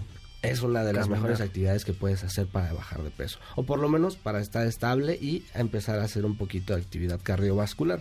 De eso se trata esto. ¿Tú, Sandra, Fíjate que actividad? hasta hace un par de meses, o a lo mejor un mes, yo iba a mi Zumba todos los días. Saludos a mi grupo de Zumba. Las actividades luego ya me impidieron ir a Zumba, pero hago lo de Dieguito. Camino, subo escaleras, sustituyo elevadores por escaleras, sustituyo carro por caminata y saco a mi perro todos los días. ¿Eso cuenta? Sí, por supuesto. eh, Estamos eliminando el sedentarismo, ¿no? Exacto. ¿Y por qué ocurre el sedentarismo? Eh, Ocurre por diversos factores como la falta de áreas verdes, poco tiempo libre, y es justo eso, ¿no? Nosotros adaptamos nuestro tiempo a actividades que se asemejen a un poquito al ejercicio. También el tráfico vehicular, contaminación, es algo que nos está afectando a todos. Las vías respiratorias andan jugando un papel muy, eh, muy importante ahora, además de cambios tecnológicos como el uso de videojuegos. En los niños tienen un gran impacto eh, eh, tienen un gran impacto y mayor tiempo frente al televisor o la computadora mayormente. Ahora también la gente está haciendo home office, cosa que los está afectando demasiado. También se ven muy afectados en cuanto a cuestiones mentales, no tienen el mismo desarrollo, no tienen esa misma interacción con la gente, entonces está muy, muy muy mal este tema de la obesidad. Y bueno, pues ahora sí, ¿qué les parece si les doy algunos menucitos, algunos alimentos que les van a ayudar a bajar un poco de peso o a establecer Por favor. por lo menos alguna ¿Tienes alguna idea de que un alimento que consumas que sea saludable, que no te tenga que Pues Este, vegetales verdes es lo primordial. Dicen, dicen, pero depende. Uh, depende no cómo los, los No, bueno, consumas. Pescado, bueno, huevo. ¿Cómo, cómo que si frío mis verduras no es sano? Pues, O, o si las capeo, ¿qué onda? ¿Qué onda? Es que no, o sea, depende, ¿qué pasó sí, ahí? mira, si consumes lechuga, por ejemplo, la lechuga no te va a llenar, no te va a saciar totalmente durante el día. Entonces lo que tienes que hacer es co- cocinar verduras eh, crucíferas. Las verduras crucíferas son como el brócoli, la coliflor, el repollo, las coles, las bruselas. Tienen un alto contenido en fibra y a diferencia de la lechuga son mus- muy eh, saciantes. Entonces te van a dar un, un poquito más de... mm, pues sí, de, de, de- de, mm, aporte proteico. Ajá, y vas a tener un poquito menos de hambre durante todo el día. Entonces, estas, estas claves son muy importantes porque pues no nada más es meterte la lechuga y ya, sino consumir alimentos de manera un poco más inteligente para poder hacerlo. ah, Oye, un chayotito hervido, picado, una supuesto. zanahoria. Queso panela, ¿no? Ay, qué rico. El Oye, atún también es una es un aporte bastante alto en proteínas con poca grasa es un es una es un complemento perfecto para la dieta las legumbres también son algo que que nos pueden ayudar demasiado son vegetales ricos en proteínas y fibra que llenan mucho y engordan poco Las Entonces, lentejas. por supuesto Frijolitos. Todo eso De olla. Ándale No, con un poquito de chorizo ya te empiezas a Ya, pues es que, por ejemplo, o sea, siempre es comer inteligente, ¿no? El chorizo Claro. lo puedes, es grasa con proteínas, que también las grasas son necesarias para el cuerpo. Por Entonces, supuesto. sí puedes echarle tu porción de chorizo, solo que sean más frijoles que chorizo. Exacto, Sí, y además, supuesto. bueno, una tortilla que te va a dar calcio, ¿no? También. No hay que satanizar los no, alimentos. por supuesto, no, no dejarlos de lado, sino simplemente ponerlos en una balanza, ¿no? Exacto. El aguacate también es un elemento que sin duda no puede Lo faltar en la mesa. lo amo. El aguacate es una, una fruta de, moda- de moda y no es para menos, pues es muy especial, mientras que la mayoría de frutas son ricas en hidratos de carbono, los aguacates destacan por su alto contenido en grasas saludables. Como ven, A mí me encanta el aguacate. Con y- uy. Exacto, lo Limón. pones en un pan integral, tu aguacatito, luego le pones requesón y para adentro. y ya Pues como imagina. último, para no dejar de lado los frutos secos también. Ya ¿Qué tal? decía Luigi Pop. Ajá. Pero, pero tú sí los consumes mucho, o sea, sí, sí te ayudan. ¿Crees Eh, que ¿Qué cosa, qué cosa? sean los frutos secos? Este, los ocupo más como botanita. O sea, sé, como Entre cuando me da hambre. Ajá, justo. Cuando estoy trabajando o algo, tengo mis cacahuates, tengo a veces verduras deshidratadas o tengo bien este mis pasas, ¿no? Tus arándanos, yo también, arándanos, almendras, Por nueces. supuesto. Y ya para el desayunito, ahora sí, consejo. Pues la avena es muy buena. La avena Ay, es muy buena claro. también. Eh, la avena junto con el arroz integra- integral y la quinoa serían elementos muy importantes y muy buenos para que agreguen a su desayuno porque son... Pues sí, el desayuno yo creo que es la parte más importante y está comprobado que es la parte más importante de, de todas las comidas que podemos hacer. Qué buena idea, avena para el desayuno con Avena. fruta picada, Ujú, frutita. lechita. Leche, un licuadito de fresa, Con avena plátano. también puede También puede ser. En este Así. programa hablamos solo de comida, ¿eh? O sea, se- somos Pero ahora es comida saludable Ajá, que hay ya. que tener en Vamos cuenta, mejorando ya. porque la verdad Fíjate que estamos sí, muy mal. a veces se nos olvida. Por ejemplo, yo ahorita que lo dijiste, yo tengo un, un bote de avena que está ahí olvidado. Está olvidado, por lo general todas las casas tienen un, un bote de avena olvidado, entonces sería bueno empezar por ahí, ¿no? Claro. Y hacer el súper, mucha de la gente que, que estuve con, con la que estuve conviviendo para hacer esto, eh, dicen que es mejor hacer el súper y ellos cocinarse durante el domingo para tener la, la comida fresca y hecha pues por ellos mismos, ¿no? Pero bueno, pues esa es, esa es mi recomendación, cuídense mucho, ese corazoncito lo necesita. Claro que sí. Oye, ¿dónde te seguimos en el espacio digital? Me Fer? pueden seguir a través de Instagram como fer-nando ARL. Ahí te seguimos. Ahí Gracias, siguen, Fer. Ahí me van a encontrar. Cuídate. Bueno, nos vamos con regalitos. El Diego. Así es, yo traigo aquí un pase doble para Lagunilla, mi barrio. Ve a disfrutar a esta increíble obra donde Albertano, Maribel Guardia y los hermanos Freddy y Germán Ortega te mostrarán el caos, el folclor y lo peligroso de nuestro país de una manera divertida que no dejarás de reír. La cita es este 23 de septiembre a las 7 de la tarde en el Centro Cultural Teatro 2, ahí afuera del Metro Cuauhtémoc. Para que se lo ganen, menciona el nombre de uno de los directores de la obra. Nada más díganlo ahí a los teléfonos y se lo llevan allá directamente. Ok, ¿a qué teléfono, Sari? A los teléfonos 55 51 66 1025 y al 800 202 1025. Perfecto, ahí está para Lagunilla, mi barrio. Oye, Luis, y el primero, el que yo dije hace un momento, que todavía los agarré dormidos y dormidas a nuestras audiencias. El primerito de la lista, ¿cuál es? Dos pases dobles para Tierra del Fuego, una obra inspirada en un hecho real donde una mujer israelí víctima de un atentado busca perdonar al terrorista que le dejó una gran pérdida. No te puedes perder esta conmovedora historia el 19 de septiembre a las 20:30 horas en el Foro Shakespeare. Perfecto, ¿y cómo se lo van a llevar? Bueno, por el mes patriota, menciona que se festejó el 15 de septiembre. Está facilito, está Está facilito. regalado, está regalado. Es para que se los lleven ya. A ver, Ari, recuérdale los números. Una vez más al 55 51 66 1025 y también al 800 202 1025. Ellas y ellos son las nuevas voces de la radio, que en realidad hoy es ellos, ¿no? Todos, Ellos, todos, todos, son. ajá. Eh, Oye, sí, de veras, ¿eh? No, no había notado hasta ahorita. Y vamos a una pausa, volvemos con más de los contenidos que, que han preparado para ustedes. Volvemos. Apoyando a los nuevos talentos de la radio en MBS 102.5. Esto es Ideas Frescas. En un momento regresamos. En MBS 102.5 le damos espacio a las nuevas voces de la radio. Continuamos en Ideas Frescas. ¿Quién no se sabe esta canción y quién no empieza a cantarla inmediatamente que escucha las primeras notas? Luis Gerardo, ¿cómo estás? Bien, bien, Sandra, aquí de vuelta. ¿Por qué tenemos esta música de fondo tan bonita? Y es que, como siempre, vamos a hablar del cine mexicano. Bienvenido, adelante, ¿qué nos Gracias, traes gracias, preparado? gracias. Y bueno, hoy voy a presentar un tema un poquito sacado de onda, pero que ya lo vamos a conectar. Vamos a hablar de la censura en el cine mexicano. Y para empezar, ¿qué es la censura? Según el diccionario de la Real Academia Española, es el acto de corregir, reprobar o notar por malo algo. Esto puede ser por motivos políticos, morales y sociales, y hay diferentes tipos de censura. Por ejemplo, la censura que ya mencionamos, político-moral, también existe la militar o la autocensura. En este caso, la autocensura es, son los límites que uno se impone, ¿no? Es lo hasta el límite donde uno quiere llegar. En el cine, por ejemplo, este, podemos hablar de cuando se proyecta la intimidad de una pareja, el director puede decir si quiere algo muy fuerte o si decide, por ejemplo, solo hacer una toma donde se ve a la pareja entrando al cuarto y cierra la, la puerta, o bien aplicar la de Hi- Hitchcock, ¿no? Que es un tren atravesando un túnel a toda velocidad. Entonces, podemos hablar de ese tipo de censura. Pero también tenemos el libre derecho a la expresión. Y esto es un derecho que está en la Declaración Universal de los Derechos Humanos adoptada por la ONU y que trata básicamente de que todo individuo tiene el derecho a la libertad de opinión y de expresión. Este derecho incluye el no ser molestado a causa de sus opiniones, el de investigar y recibir informaciones y opiniones y el de difundirlas sin limitación de fronteras por cualquier medio de expresión. Y aquí les pregunto al público, ¿Alguna vez se han sentido censurados o limitados por su opinión? No sé, este, el Diego, si alguna vez te has sentido censurado.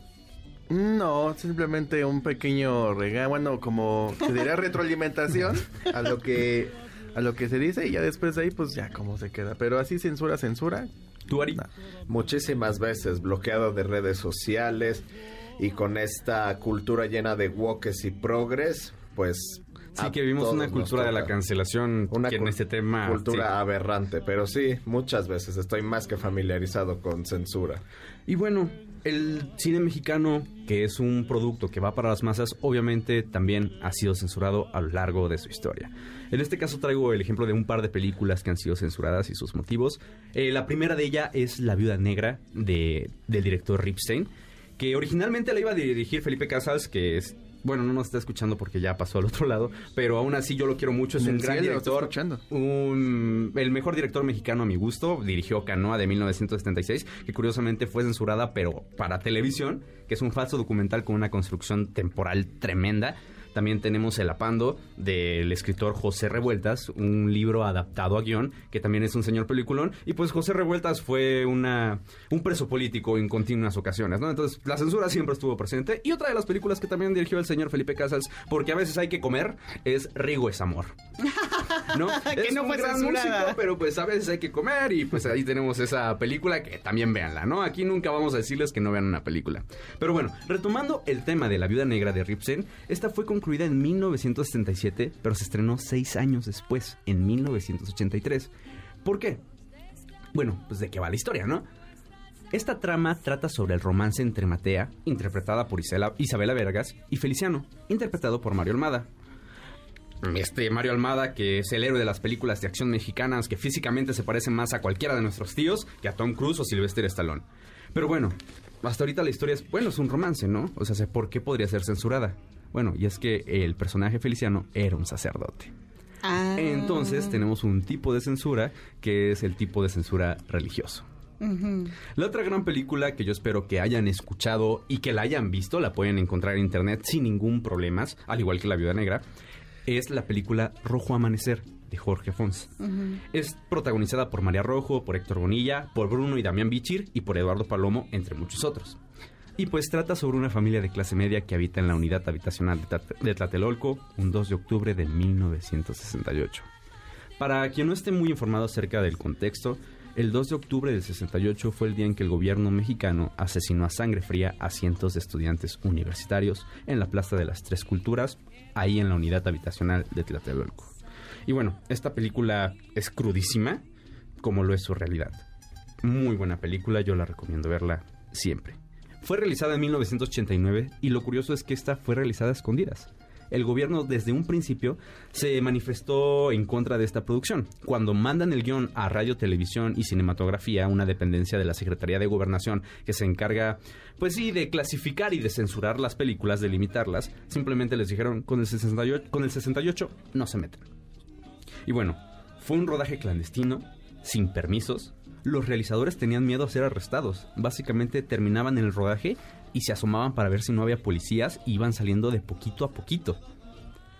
Y cuando Claro, la- porque fue dentro de un departamento la grabación, fue- la mayoría. Fíjate que es interesante porque replicaron el departamento.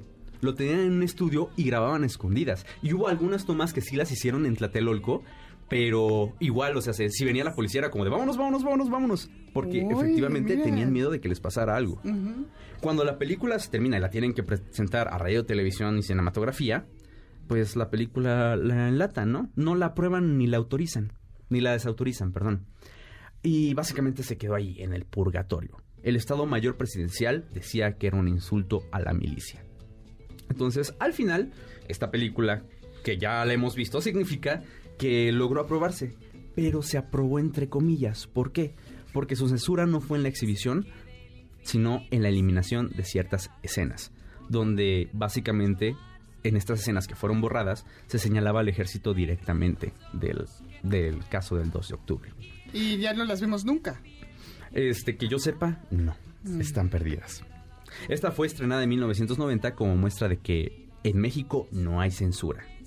La otra película es La sombra del caudillo de Julio Bracho, es una película del libro homónimo de Martín Luis Guzmán y trata sobre la historia de Francisco R. Serrano, un militar de la revolución que se postuló a la candidatura presidencial allá por los años 20, a finales de los años 20, pero fue asesinado por órdenes del entonces presidente Plutarco Elías Calles para darle paso a Álvaro Obregón.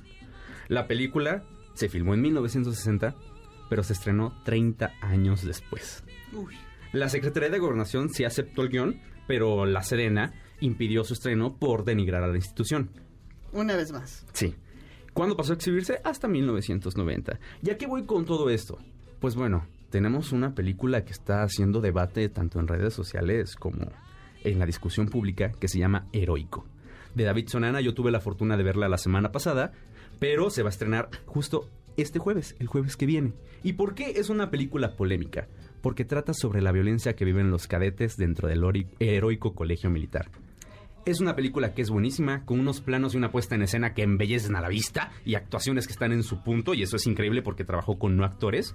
Y eso sí, tengo que decir, es una película lenta, pero que pone en jaque y pone en juego la discusión militar de lo que está pasando, no solo de la violencia, casi siempre estamos relacionados con la violencia que está afuera eh, del colegio militar, o sea, de la milicia, pero también tenemos que hablar de la violencia que sufre dentro del colegio militar, ¿no? Se estrenará el 21 de septiembre, lo pueden encontrar en su cine más cercano, y tuve la chance de hablar con el director, y él me dijo que como tal no siente que haya tenido problemas de censura, o no como las películas que acabo de mencionar, pero incluso se acercó a la Serena, pero sí tuvo una respuesta un poco interesante que por un lado dice que radio, televisión y cinematografía quería, ya una vez clasificada la película, quería volver a ver la película.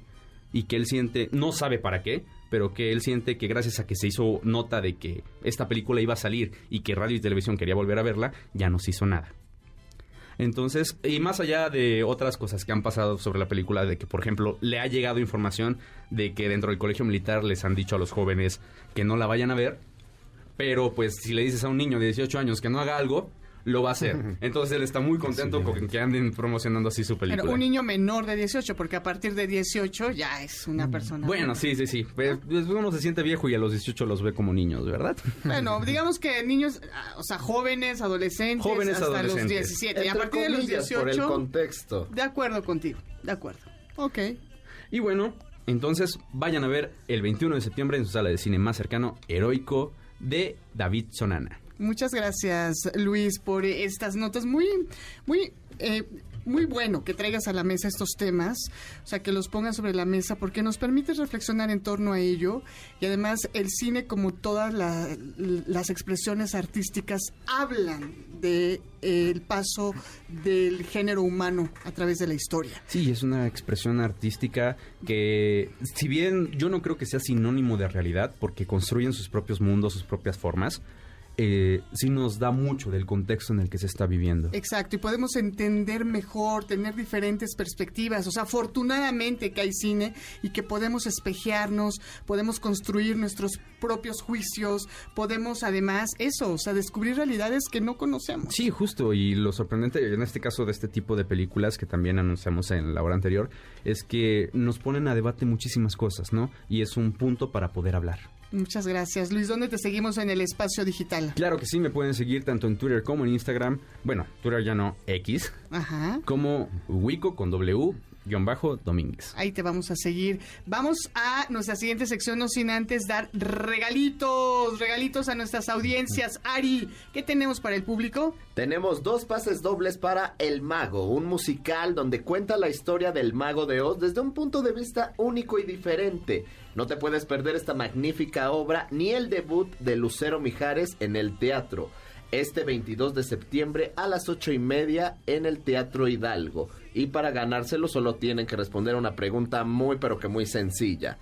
¿Cuál es tu platillo favorito en esta temporada patriótica? Qué rico. ¿A qué teléfono nos marcan, Luis? Si nos llaman desde la Ciudad de México al 55 51 66 1025 o bien al resto de la República 800 202 1025. Y ya que está por aquí, Ali André, le doy la bienvenida y adelante con tu sección. ¿De qué nos vas a hablar, Ali? Hoy vamos a hablar acerca de lomitos. ¿Tienen perritos ustedes, perrijos? Sí. Sí. Dos maravillosos perrijos. Excelente. Están como ya, ya dejaron de ser mascotas para convertirse en parte de la familia, ¿no? Sí, saludos a Napo y a El Bayo. ¿Qué, qué- qué son? ¿Son perritos adoptados? Son Sí, son perritos adoptados. Excelente, lo mejor que podemos hacer, ¿no? Ya, qué, qué bueno que ya se está como haciendo costumbre esto de rescatar perritos de la calle porque hay muchos, muchos, muchísimos. Pero bueno, pues se- se dice que el- los perritos son los mejores amigos del hombre y esta relación data de, se dice, de aproxima- aproximadamente 15 mil años. Obviamente en un inicio pues eran entrenados para cazar. Ahora ya pues, son entrenados para querernos, ¿no? Porque ya los estamos humanizando mucho a los pobres perritos. Pero bueno, pues eh, se dice que también tu perro es tan inteligente como un niño de dos años. Y es que los perros comprenden aproximadamente 250 palabras o inclusive gestos, muy similar a lo que ocurre con un niño de dos años. Y por eso es tan común que perros y niños pequeños pues se, se lleven también, ¿no? Cuando hay esta relación entre niños y, cachorritos, pues crecen, crecen de una manera este, increíble y hacen una linda relación. También, este, ¿alguna vez le has hablado a tu, a tu perro Gerardo y no te hace caso? Siempre, nunca me hace caso. el desgraciado. Lo quiero mucho, pero no, no, no. o sea, se- Ok. Nada más cuando quiere que le rasque la pancita. Totalmente. Sí, pues totalmente te está ignorando porque déjame decirte que, que si escuchan pueden oír cuatro veces mucho mejor que los humanos. Los perros tienen bastante desarrollado este sentido del oído y pues esto tiene que ver con las frecuencias de los sonidos y de cómo el cerebro de ellos pues responde y son capaces de escuchar sonidos tan tan este bajos que nosotros somos incapaces de detectar. Así es que si le hablas y de plano no te no te hace caso es que sí te está ignorando porque sí te escucha, pero simplemente no te quiere hacer caso. Eh, bueno, también físicamente un perro este, de un año pues equivale a un humano de 15 años. Esto lógicamente también va a depender mucho de las razas. Por lo general los perros grandes envejecen más rápido Este, su- sus perritos son de raza grande o raza chiquita. Un chihuahueño. Bueno, Ah, dicen que es chihuahueño. Yo, yo lo veo lo medio pintito, sí. Sí. No, los, el- los míos son medianos. Sí, Eh, eh, creo que es la, la parte triste, ¿no? Que sus vidas son muy fugaces y uno se encariña muchísimo con, con- con las mascotas, ¿no? Pero bueno, perros y gatos utilizan esta misma técnica para beber agua, que está, ¿alguna vez lo han intentado? Con la lengua, ¿no? Cuando eran niños. No. ¿Tú Bueno. sí? Niños no, adultos. No, sí. eh, bueno, yo, yo lo intenté cuando era niño, pero bueno, básicamente lo que hacen es hacer su lengua en forma de cucharoncito y jalar, jalar el agua hacia sus bocas. Es que está bastante interesante. Hay videos ahí como en cámara lenta, se ve bastante, bastante interesante. Eh, otra de las cosas curiosas, últimamente se ha vuelto como viral este olor a chetito de sus patas. ¿Han olido sus patitas? ¿No? Qué bueno. ¿Tú has olido? No, eso sí no, ¿eh? Yo no tanto. Bueno, yo, yo vi que se hizo como tendencia este olor a chetito de las patas y pues esto se ve a que básicamente tienen ahí sus glándulas sudoríparas exactamente entre sus almohadillas de las patas y es por eso que cuando hace mucho calor pues van dejando como sus huellitas. Entonces este olor característico de chetitos pues básicamente es el sudor, así es que pues ya ustedes sabrán si... O- un bañito, ¿no? si les huelen sus patitas o no, porque sí he visto que a algunos se les hace muy curioso, pero bueno, básicamente es como pues su axila, ¿no? es por donde suben los perritos. Eh, también pues son capaces de echarte de menos, así es que aprenden nuestras rutinas, inclusive aprenden nuestros hábitos, por lo que pueden calcular cuando es hora del paseo diario, el- la hora de tu llegada, la hora de la cena. Y además hay estudios que demuestran que pues los perros sí actúan de forma diferente cuando sus dueños se ausentan por periodos de tiempo distintos. ¿Han visto llorar a los perros? O sea, eh, ¿Han visto No, algún video? yo no. ¿Lloraron, perro? ¿Llorar? Sí, o sea, sí, no. No, no, no, literalmente lágrimas. Ah, las Ah, bueno, que no. se le salen, bueno, pero... Yo, pero yo vi un video hace poco, pero pensé que era fake. No, es real, sí, sí, pueden llegar a ten- tener esa emoción tan intensa que pueden llegar a llorar. Órale. Y bueno, pues el siguiente justamente tiene que ver con esto porque también detectan tus sentimientos. Según diversos estudios, pues los perros pueden detectar cambios sutiles en nuestro olor, lo que les ayuda pues a comprender cómo nos sentimos. Por ejemplo, si sudas, pues pueden interpretar que estás nervioso o que estás inquieto y también pues aseguran que las perras son capaces de detectar si alguno de ustedes está embarazado o embarazada. Eso es cierto, ¿eh? Sí. Eso Sí. es cierto. Ah, ¿Tienes como alguna este, anécdota de eso? Sí, cuando estuve embarazada, este, cambió, cam- o sea, cambian su conducta hacia ti, como que te miman más. Ah, qué, qué Órale. padre, sí, interesantísimo. Y bueno, pues también sus bigotes le ayudan a ver, les ayudan a ver en la oscuridad. Obviamente no se trata de que tengan una visión nocturna, pero sí detectan como pues las formas, pueden detectar las corrientes de aire y pues esto les ayuda como a, a poder ver un poco más en la oscuridad. Inclusive se dice que pueden ver a la llorona, ¿no? Aquí en nuestro Los país. bigotes. Sus bigotes les Ah, sirven Yo tengo como- bigotes y cuando camino por las noches, no, no es como de, ah, órale, no, No, no, tú, no. tú te Sí, sí. tropiezas con esa Sí. barba. Pero bueno, pues también su sentido del olfato es de mil a diez millones de veces mejor que el nuestro, dependiendo de la, pues de la raza. Pues los perros tienen entre 125 y 300 millones de glándulas olfativas en comparación con solo 5 millones que tenemos los humanos. Y bueno, pues si tienes sinusitis tienes mucho menos, así es que eh, eh, parte del cerebro del perro que controla el olor, pues es 40 veces más grande que la nuestra.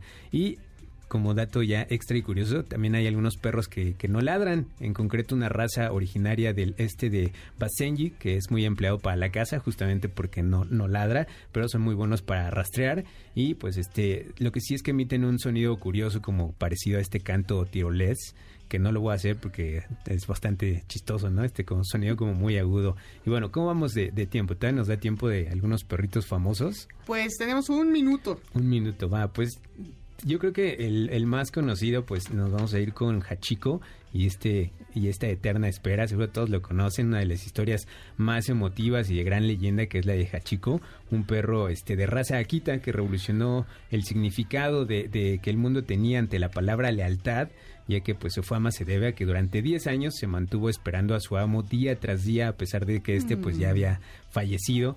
Hachiko murió en 1935 en la estación de Shibuba, donde esperaba a su amo todos los días. Y bueno, su historia se esparció por toda la ciudad japonesa, por lo que decidieron realizar inclusive una estatua en honor como reconocimiento a esta gran lealtad de los perritos y este amor, la cual se expuso en la estación donde siempre pues esperó por su amo. Así es que ahí está un poquito de información acerca de los lomitos que tanto queremos. ¿Cómo te seguimos en el espacio de digital, Ali? Me encuentran en, en internet como Bacteria Radio. Ahí te vamos a buscar. Y tenemos rápidamente dos premios más antes de que nos vayamos a nuestra última sección. Así es, tenemos ahora les traigo dos pases dobles para I Love Dance, bonito regalo, muerto y detalle para el niño y la niña, un festival con los mejores artistas que marcaron la tendencia en la música electrónica, con artistas emblemáticos del dance mundial. Revive la época dorada de los noventas este 8 de octubre a las 7 pm en el Pepsi Center World Trade Center. Y lo que tienen que hacer es mencionar a tu DJ favorito de música electrónica. Y tenemos un último premio, que cuál es, Luigi? Dos pases dobles para que vivas la experiencia de la cartelera de Cinépolis en formato tradicional de lunes a viernes, válido todo el mes. ¡Au! Oye, pues se antoja. Sí, y ¿qué película quieres ir a ver para vivir la experiencia Cinépolis? Oigan, todos los premios que hemos dado desde el inicio del programa hasta ahora, por favor envíen su nombre completo, su respuesta a premios.mbs.com y nos vamos a la última sección de este programa después de la pausa apoyando a los nuevos talentos de la radio en MBS 102.5. Esto es Ideas Frescas. En un momento regresamos. En MBS 102.5 le damos espacio a las nuevas voces de la radio. Continuamos en Ideas Frescas. Ari Perón, al aire, bienvenido.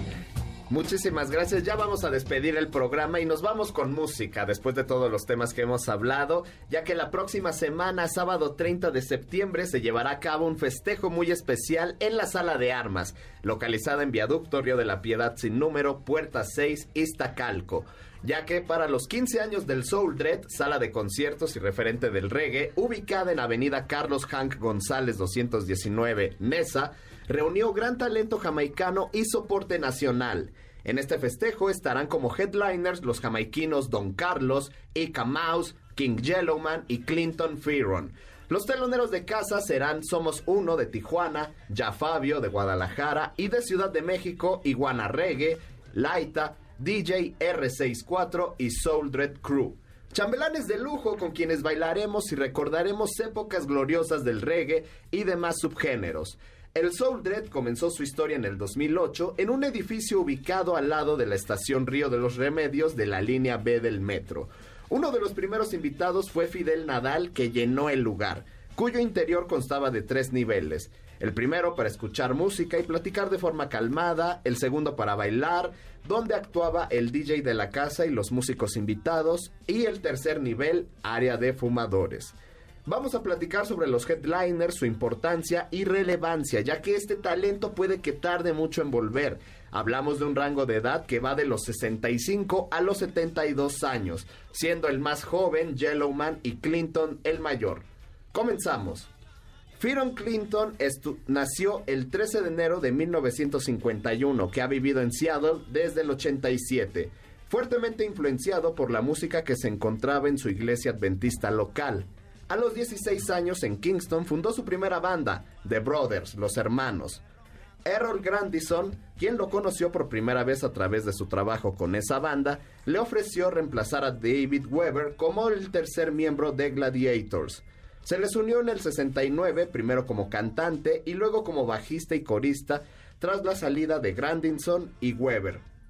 Permaneció con el grupo hasta 1987, apareciendo como líder en canciones como Chatty Chatty Mouth, Richman, Poorman, Get Ready y Let Ya Be Praised. Durante esos años también trabajó como sesionista para varios artistas como Coxon, Lee Perry, Prince Tony Robinson, etc. A finales de los 80, Firon comenzó a sentirse artísticamente lleno después de casi dos décadas de tocar con la misma banda. El año pasado lanzó Breaking News, su álbum número 14.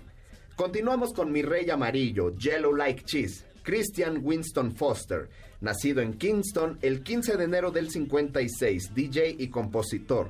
El nombre no es gratuito ya que es albino, en una isla donde en esos años la inmensa mayoría de la población era negra haciendo que su vida fuera un reto. En Jamaica las personas así han sido degradadas al ser consideradas malditas, pero se pelea contra esta discriminación.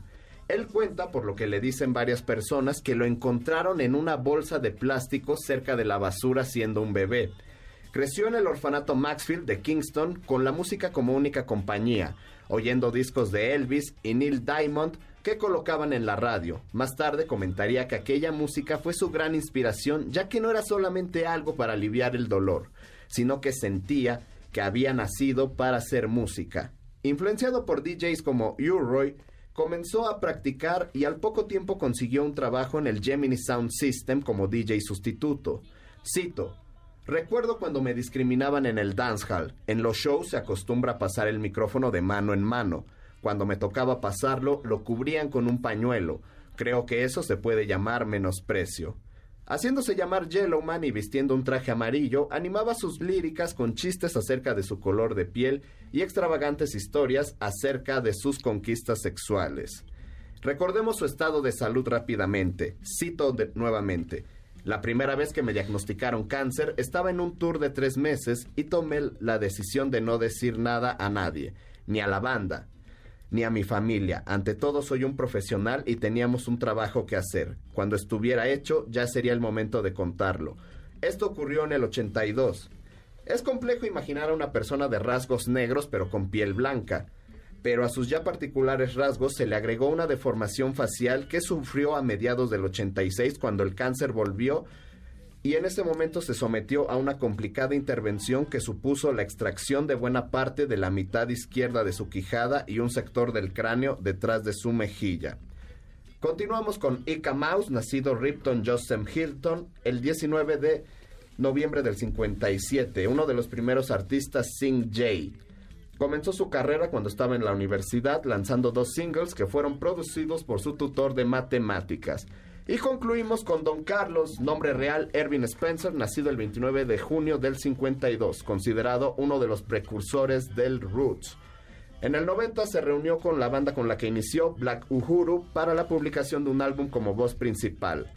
El horario de acceso es a la 1 pm, los boletos están en fase 2, un costo de 850 y el día del evento 1000.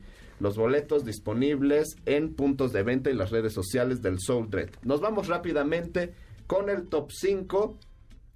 En la posición 5 ponemos la canción El que a hierro mata, que es parte del álbum homónimo de Iguana Reggae, teloneros del evento. Posición 4, Richman Poorman, tema de Gladiators, que es parte del disco Back to Roots. Tercer lugar, Sensi Party, se desprende del tercer disco de Ika Mouse llamado Skydeep, publicado en el 82. Segundo lugar, Why Them a Fight, sencillo que forma parte del álbum Life in the Ghetto, publicado en el 91, donde Yellowman ofrece temas tranquilos. Y finalmente, posición 1 para Young Girl de Don Carlos. Así concluimos esta sección musical cargada de reggae music para todos los amantes verde, amarillo y rojo. Jamaica the Island. Yes, am. Yes, allá. Oye, ¿dónde te seguimos, mi querido Jamaican Broadcaster? En Instagram como Ari Peronele. Muchísimas gracias a toda la gente que escuchó y sigamos consumiendo música, cine y sobre todo radio. Así es, mi queridísimo Ari Perón. Oigan, pues tenemos un tema ahí con los teléfonos hoy, así que todas las personas que quisieron participar vía telefónica y no pudieron, manden su respuesta, teléfono, nombre completo al correo electrónico premios arroba mbs. Gracias Ari Perón, el Diego, Fer Aguilar, Luis Gerardo, Ali Andrei por ser parte de estas nuevas voces de la radio aquí en Ideas Frescas. Gracias del otro lado de la camarita web a Itel, a Mira y Brenda que nos están echando porras. Saludos chicas. Uy, muchísimas gracias a Adán Mata, Miguel Ángel López y Alex Verona quienes vinieron a apoyarnos. Ellos son también alumnos de la certificación de locución profesional y están del otro lado del cristal. Gracias a nuestra superproducción liderada por el maestro Arturo Chávez, el buen Artur para toda la bandera. Gracias Víctor Luna en la operación técnica. Muchísimas gracias a Patti Hernández o Pato Hernández. ¿Pati o Pato? Ambas. A Pato, claro, Pato. Yo decía que era Pato. Pato Hernández y Daniel Gallard en la asistencia de la producción. Muchas gracias sobre todo a las audiencias que nos siguen. Recuerden el correo electrónico premios. Nos vamos. Soy Sandra Vázquez. Me encuentran en el espacio digital como Sandra Vázquez Locutora. Y nos escuchamos próximamente. Sigan disfrutando de este fin de semana muy patriota, ¿no? ¡Échale! A mí me gustaría poder hacer ese grito. Me encantaría poder hacer ese grito. ¡Hasta la próxima! Bye, bye, chao. ¡Viva México! Los comentarios aquí vertidos son responsabilidad de quien los dice y no necesariamente reflejan el punto de vista de MBS. Por hoy, concluimos con nuestras ideas frescas. Los alumnos del Centro de Capacitación MBS los esperan con mucho más el próximo domingo. MBS 102.5.